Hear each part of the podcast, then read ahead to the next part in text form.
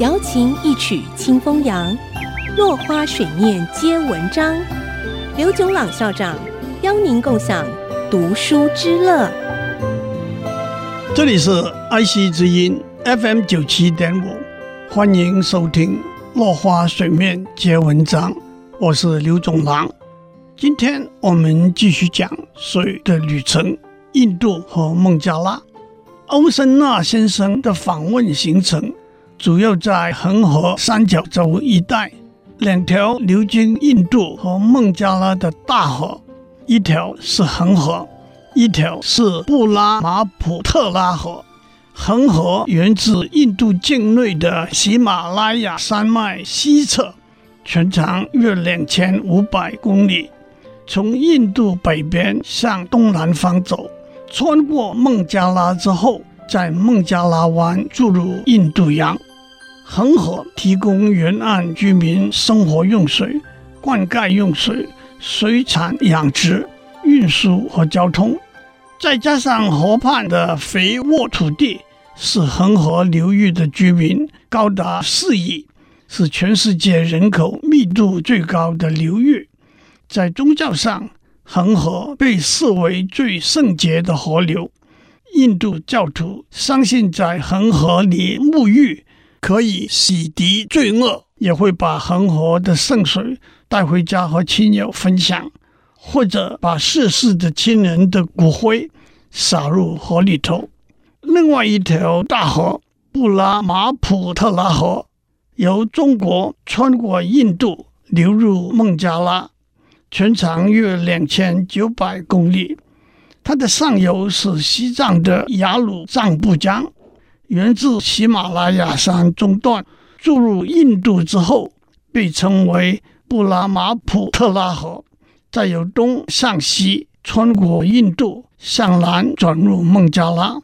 在孟加拉被称为雅穆纳河，与恒河汇流后注入孟加拉湾。恒河和布拉马普特拉河是两条重要的大河，最严重的问题当然是水量的控制。印度在一九八零年代建造了一座法拉卡大坝，导引恒河的河水供印度农民灌溉使用，同时也让贯穿加尔各答的胡格利河水量增加，带来河畔的繁荣。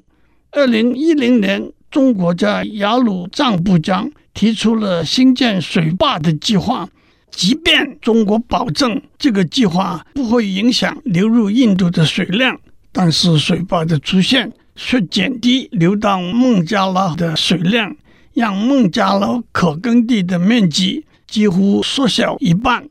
而且，当这两条河带来的淡水流量，不足以抵消海湾涨潮带来的海水盐分的时候，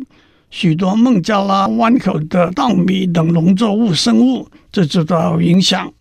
欧森纳先生说，孟加拉是一个没有石头的国家，真正的原因是布拉马普特拉河所夹带的鹅卵石在印度就被网子拦截下来，少了坚硬的建材。孟加拉只能用泥土烧成的红砖来代替石头。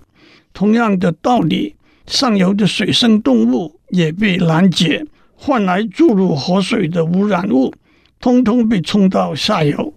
当共同的水资源必须被分享的时候，相关的政治、经济、环境、卫生等问题既复杂又严重。国家彼此之间一定得经过商议和协商，甚至有必要透过上联合国这类国际组织来推动。